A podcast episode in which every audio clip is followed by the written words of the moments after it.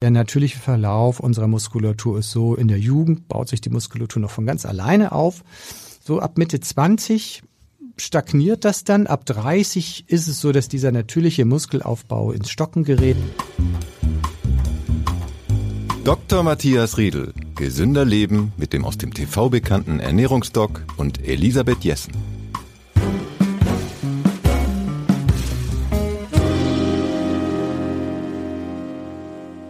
Herzlich willkommen, liebe Hörerinnen und Hörer, zur neuen Podcast-Folge.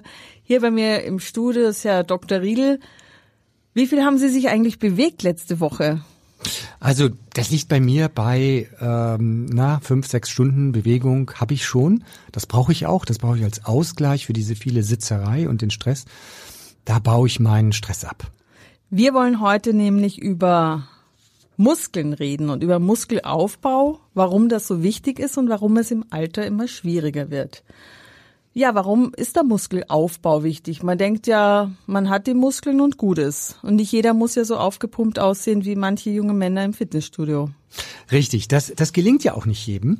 Ähm, denn es gibt sogenannte Low Gainer und High Gainer, also Menschen, die, die sehr schnell Muskulatur aufbauen und andere, die sehr langsam Muskeln aufbauen.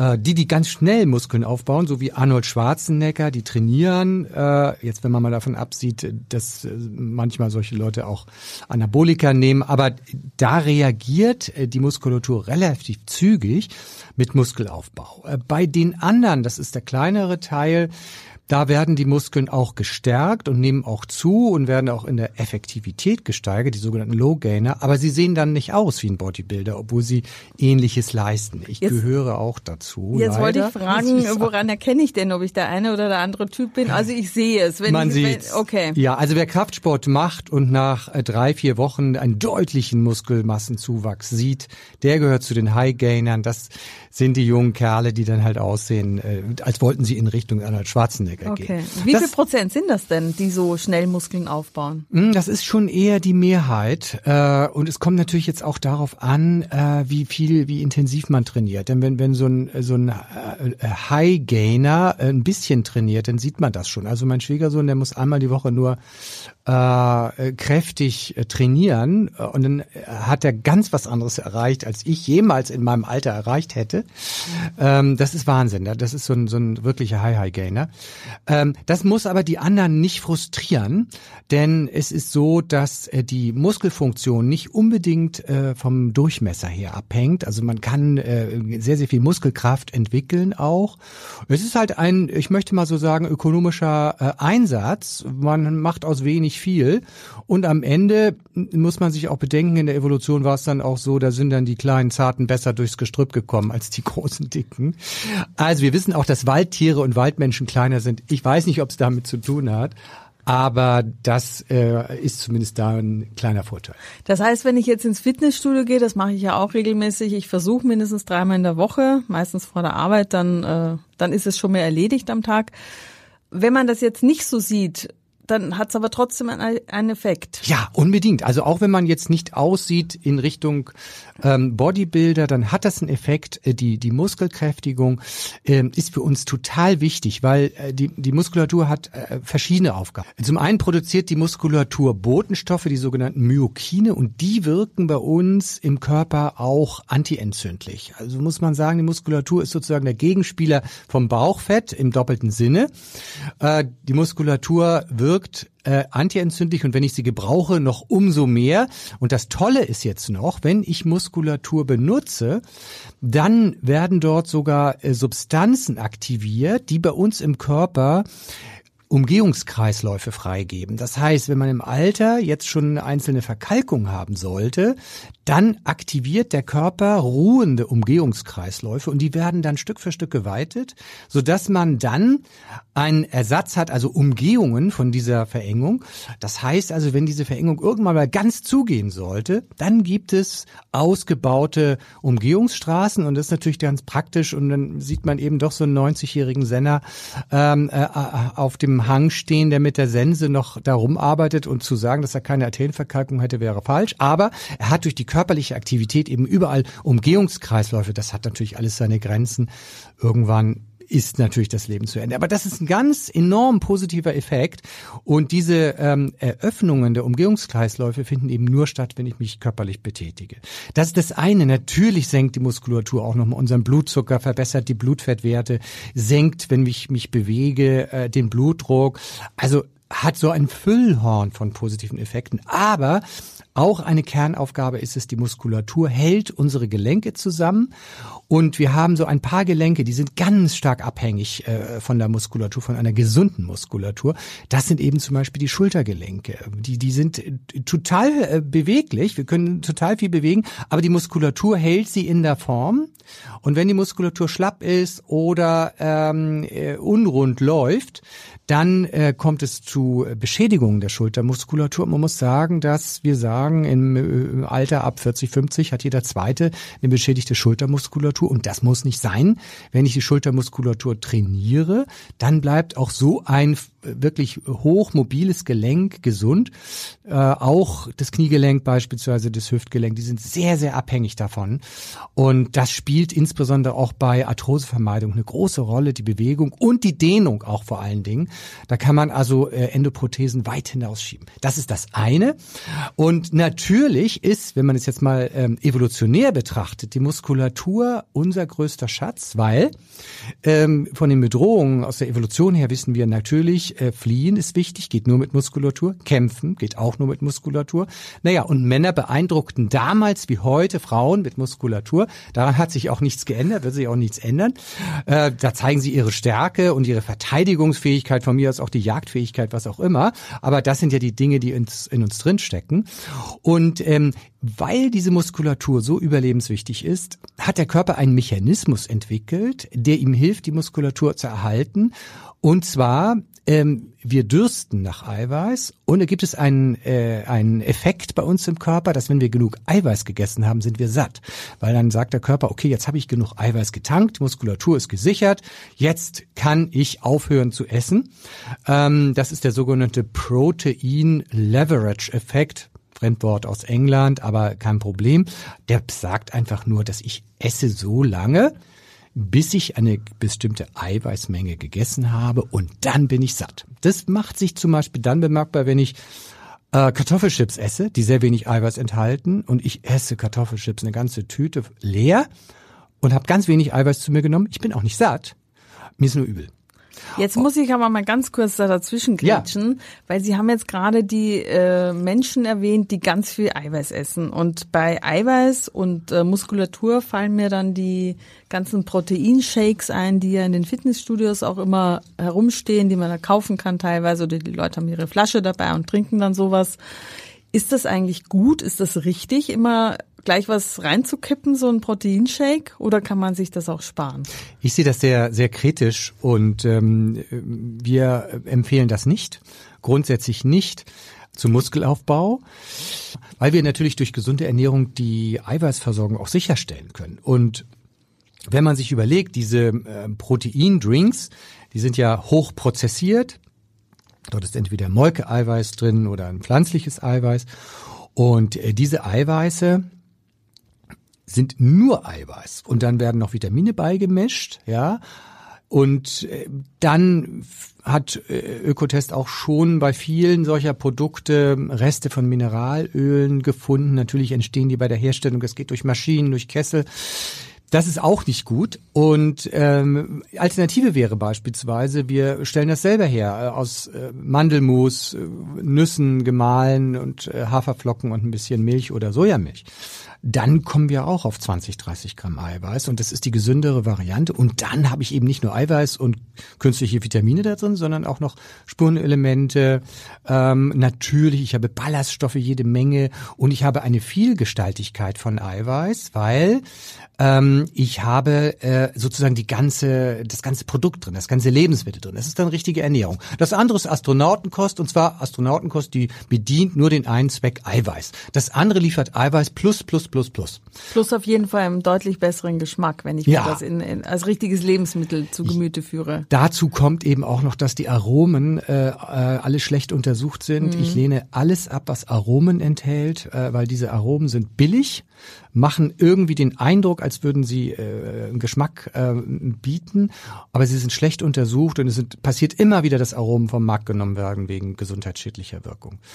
Das ist das eine. Das andere ist natürlich, brauche ich das überhaupt? Brauche ich so Protein nach dem Sport? Ich sehe das im Fitnessclub, wenn junge Leute dann ihren riesen Eiweißshake trinken und dann geht's nochmal nach Hause mit dem Steak dazu. Ich sehe es auch in ähm, der ähm, Familie ähm, äh, äh, meiner Frau, äh, ihr Sohn, der schlingt sich wirklich einen 500 Gramm Steak rein und nimmt dann von der Schwester noch die Keule dazu, ja, im Glauben, er würde jetzt dann noch mehr Muskeln bekommen und man sieht schon, es quält ihn zu essen.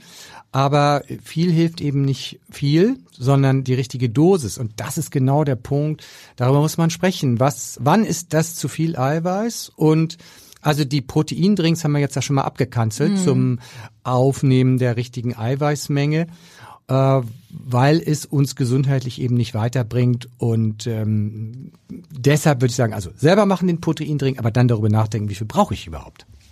Und man braucht wie viel am Tag?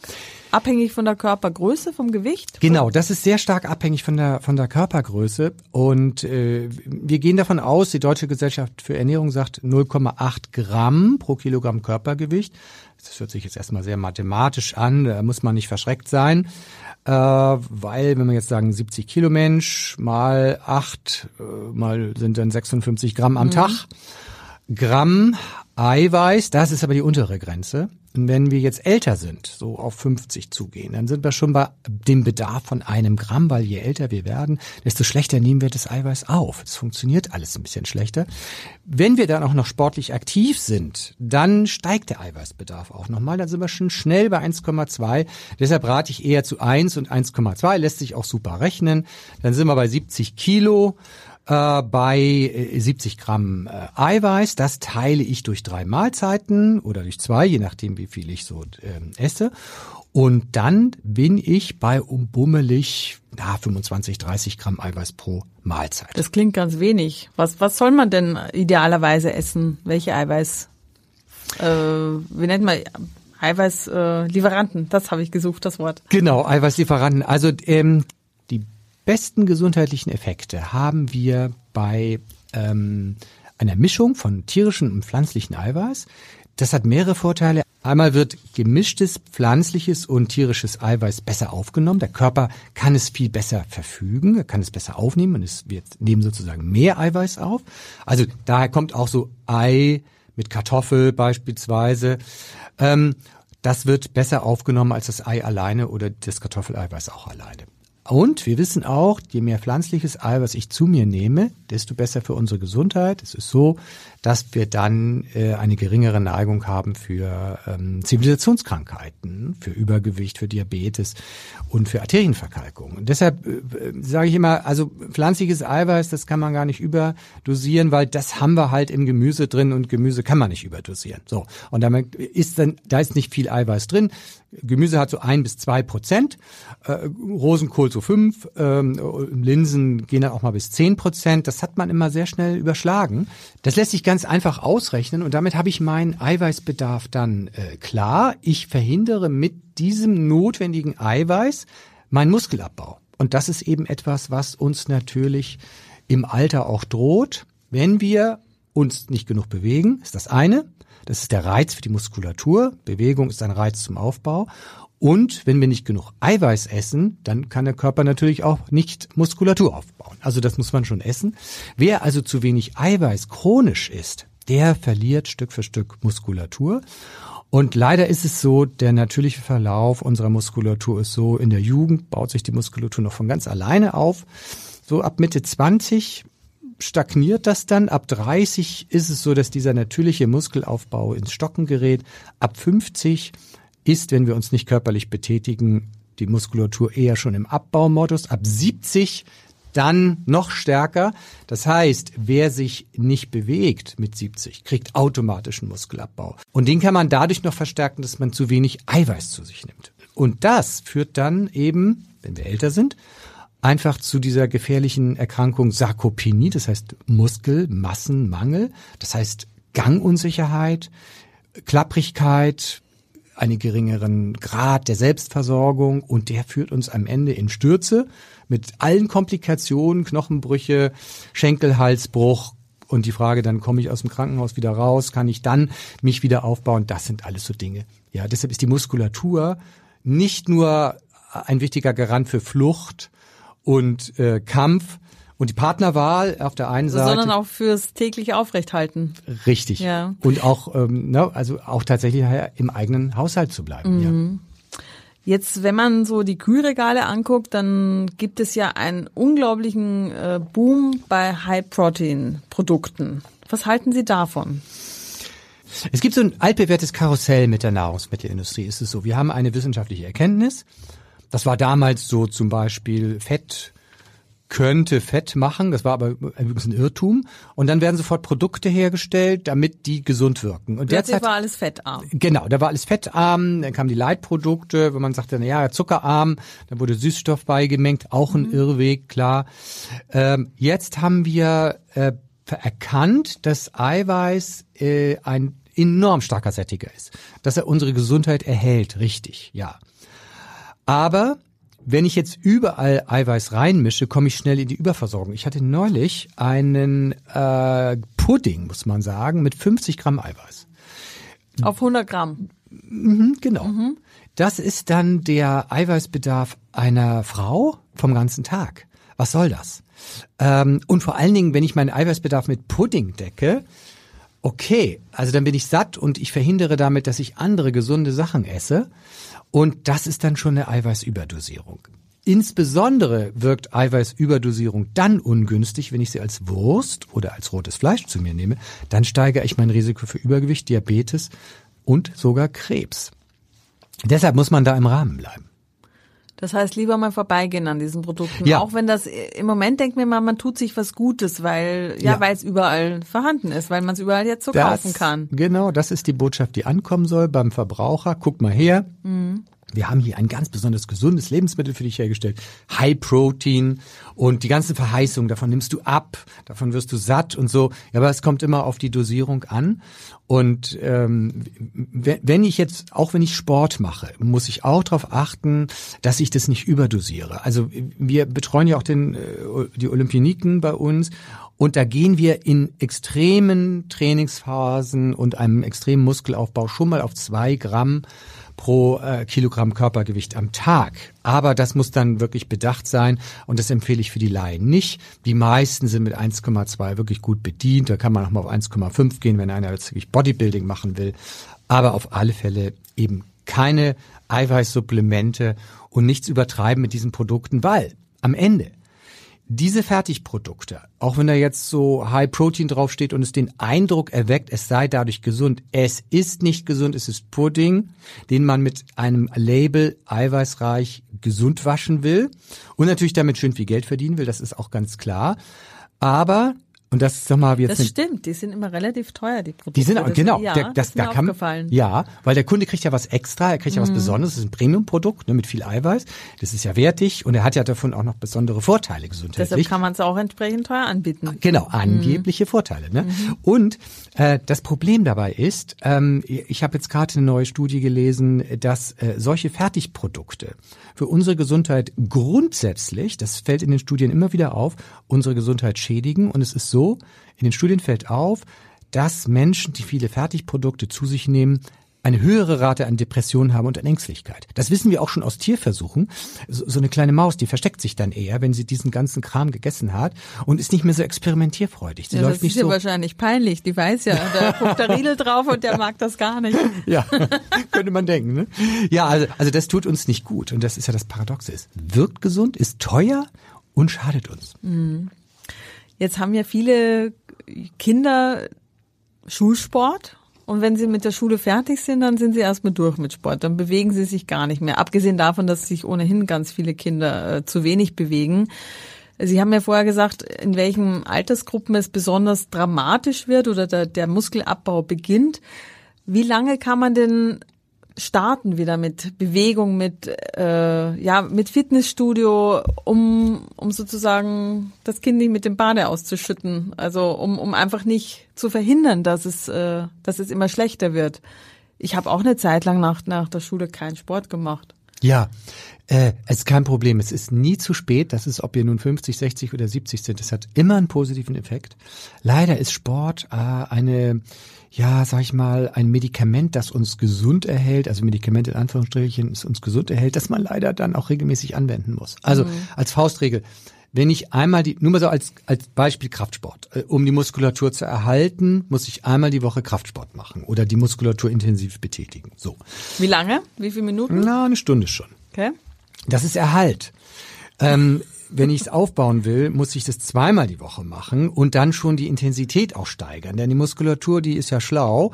Wenn ich immer beim gleichen Pensum bleibe, dann sagt sie, okay, also ich werde es hier nicht übertreiben. So viel Muskeln ist auch nicht gut, da brauche ich nur viel Eiweiß und bin schwerer und ich kann langsamer laufen. Also da äh, ist die Muskulatur sehr schlau. Sie wird nur genauso dick, wie sie sein muss. Das heißt, man muss dann steigern.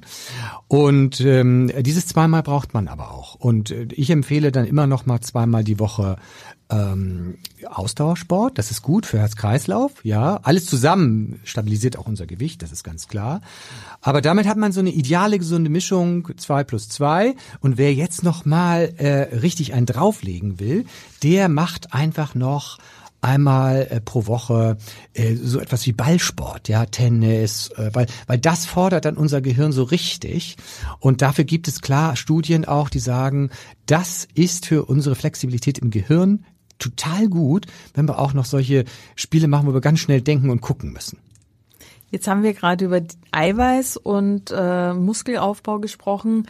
Was kann man mit Ernährung noch bewirken, um den Muskelapparat zu bewahren oder zu verbessern?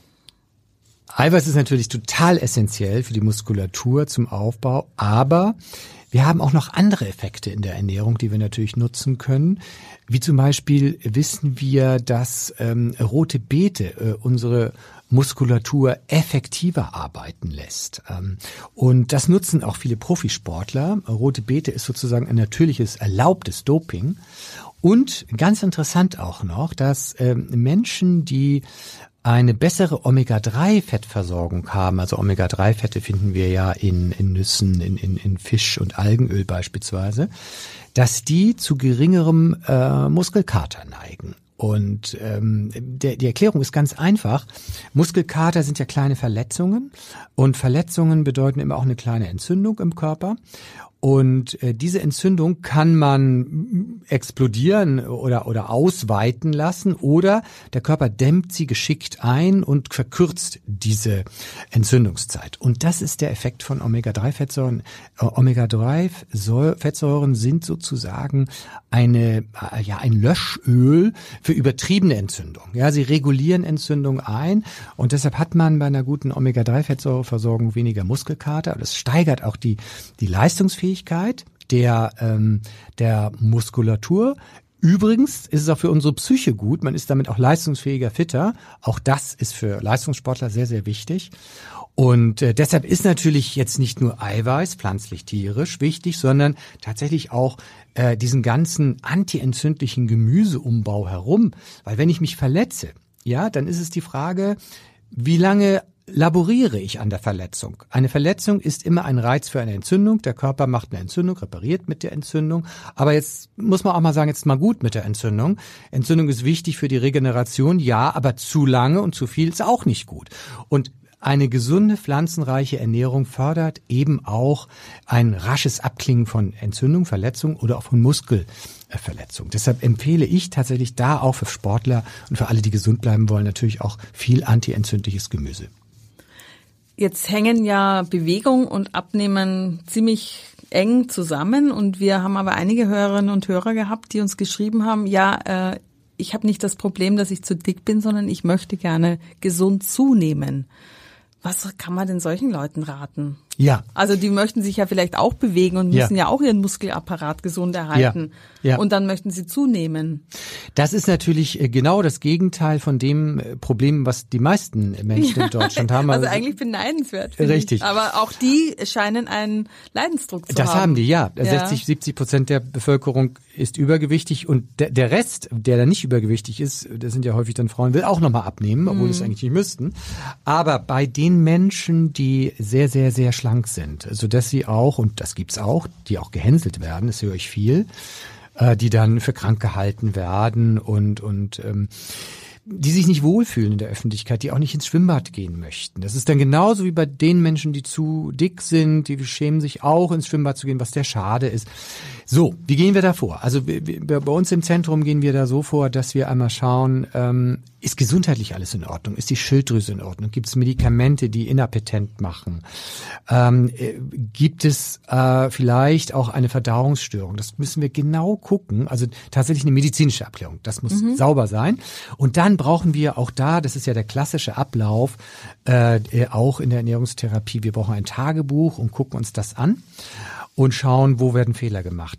Mhm. Wird vielleicht zu wenig Eiweiß gegessen beispielsweise. Ähm, das kann auch sein, weil wenn ich zu wenig Eiweiß esse, dann äh, reduziert der Körper ja die Muskelmasse, weil er braucht Eiweiß auch für die Herstellung von Hormonen, von Botenstoffen. Und wo holt er sich das her? Er muss die Haut regenerieren. Das kann er sich dann nur aus der Muskulatur holen, denn wir haben keinen Speicher für Eiweiß. Das ist die Muskulatur. Mhm. Das heißt, er geht an das Bergwerk, wo eigentlich Arbeit gemacht wird und holt es, reißt es aus der Muskulatur raus. So, da muss man genau gucken, wenn aber da alles in Ordnung ist, dann gibt es natürlich für diese Menschen, die auch zunehmen wollen, schon die Empfehlung, wir empfehlen ja sonst immer zwei bis drei Mahlzeiten am Tag, aber da ist es ganz klar, mehrere Mahlzeiten. Da dürfen Zwischenmahlzeiten sein. Da darf der Fettgehalt ein bisschen höher sein. Natürlich auch gesunde Fette. Und ähm, das wäre der erste Schritt, wo wir es mal probieren würden. Ich rate aber, und aus meiner Erfahrung ist das so, ähm, Betroffenen, die, die, die sich zu mager fühlen, einmal äh, tatsächlich in eine Schwerpunktpraxis Ernährungsmedizin gehen, das checken lassen, medizinisch, von der Ernährung her auch, weil äh, entweder täuscht man sich selber und ist vielleicht sogar völlig normal, denn das Problem ist, wenn wir in einer Gesellschaft leben, in der fast alle zu dick sind, dann sind die paar Dünnen viel zu dünn. Und das erleben wir ja auch bei Eltern im Kindergarten. Eltern erkennen nicht mehr, wenn ihre Kinder zu dick sind, aber sie finden ihre normalen Kinder zu, zu dünn. Äh, das muss man auch manchmal gerade rücken, ja.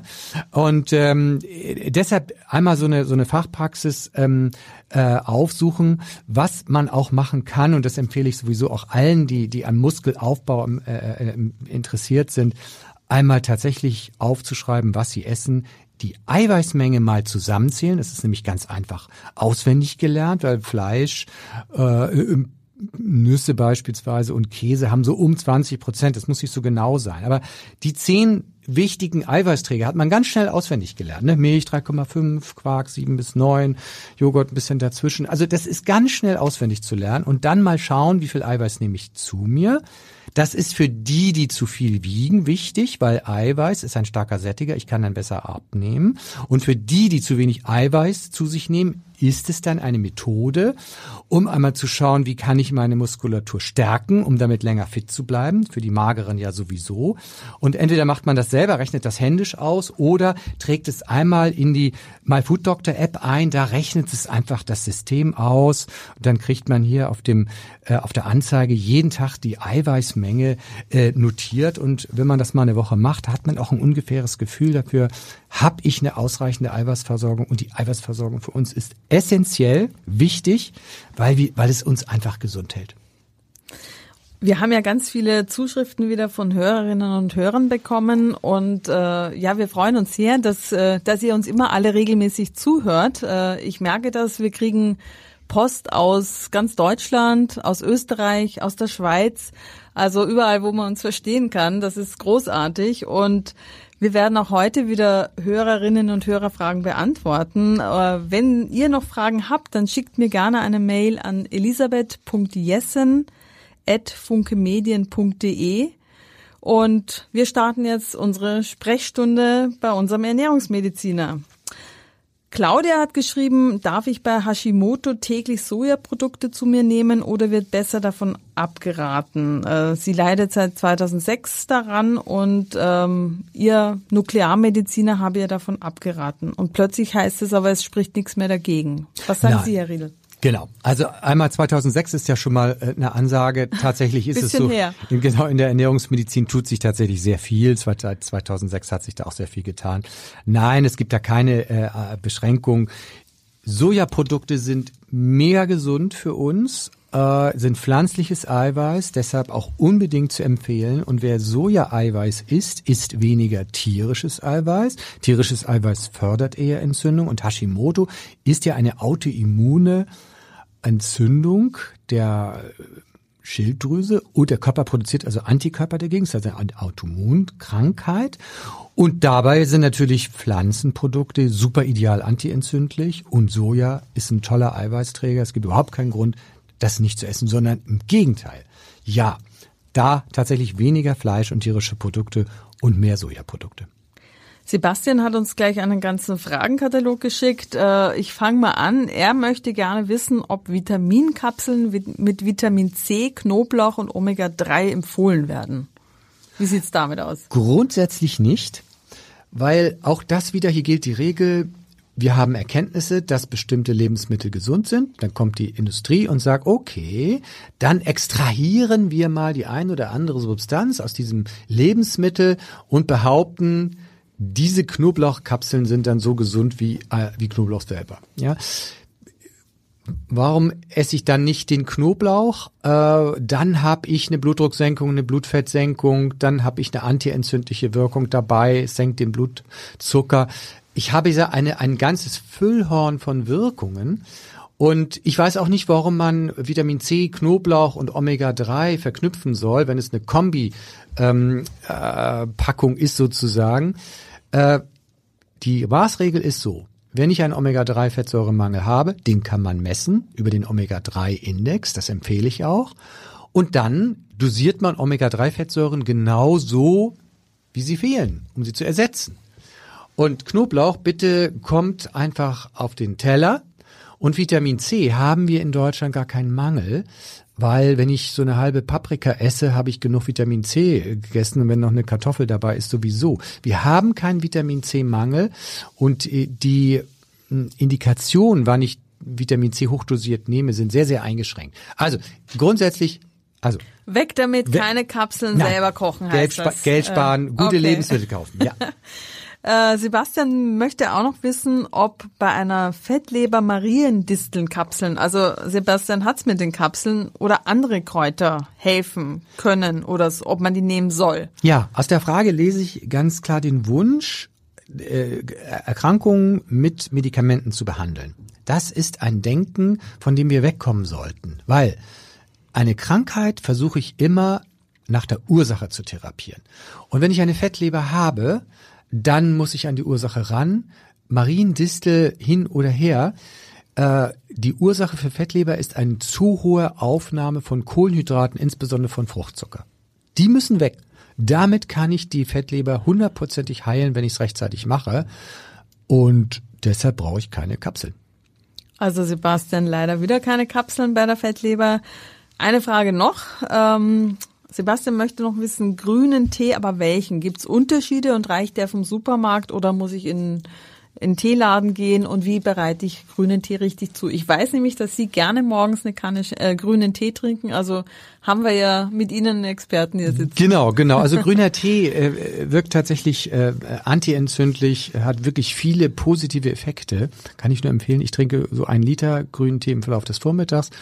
Wer äh, diese koffeinartige Wirkung nicht möchte, der macht den Tee nicht ganz so heiß und äh, brüht kürzer auf. Also 80 Grad reichen dann auch schon, wenn man nicht so wach werden will von dem grünen Tee. Mein Tipp ist eher, weil der Preisunterschied ja nicht, nicht ganz so schlimm ist. Ich würde eher tatsächlich zum Biotee raten, einfach wegen der, der Biozide in anderen Produkten. Und das fängt dann auch schon damit an, dass äh, es gibt ja äh, Tees, da ist dann noch so ein Metallclip dran. Das Metallclip, ja, die, die kommen aus Maschinen, die werden geschnitten und dann sind dann schon wieder Reste von Mineralölen dabei.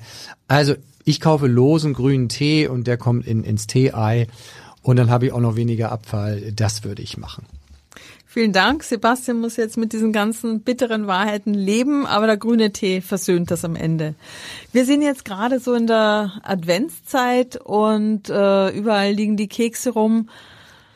Das sehen Sie wahrscheinlich gar nicht gern, Herr Riedel, aber können Sie uns wenigstens ein bisschen was äh, Positives sagen? Dürfen wir hin und wieder einen Keks essen? Ich weiß, Sie verbieten sowieso grundsätzlich nichts, aber wie ist es mit dem ganzen Weihnachtsgebäck und dann mit der Weihnachtsgans, die viele von uns essen wollen? Ja, wer, also klar, Verbote sind verboten, das ist klar.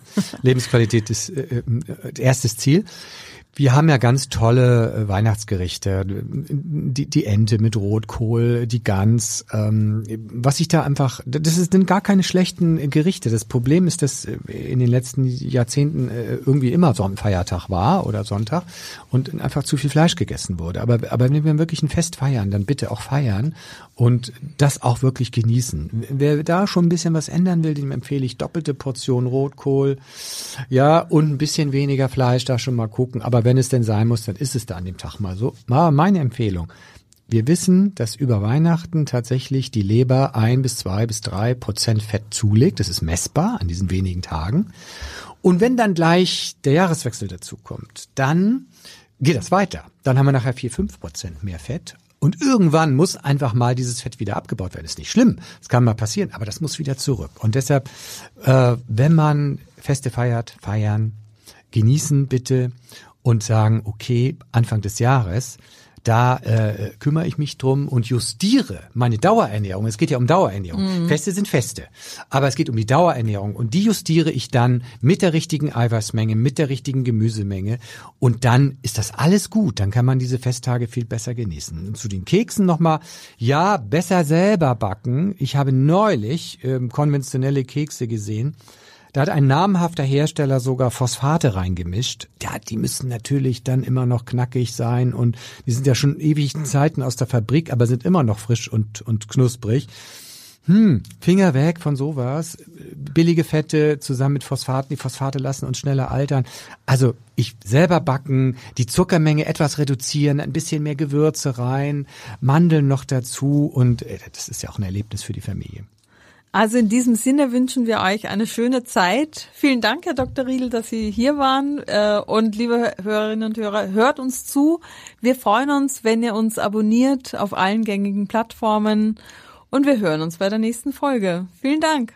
Tschüss. Wenn ihr noch mehr rund um gesunde Ernährung erfahren wollt, dann folgt mir auf Insta oder Facebook Dr. Matthias Riedel oder abonniert den Newsletter auf myfooddoctor.de.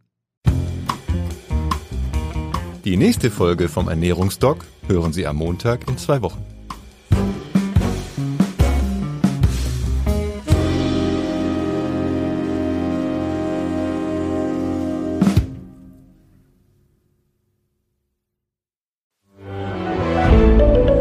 Ein Podcast von Funke.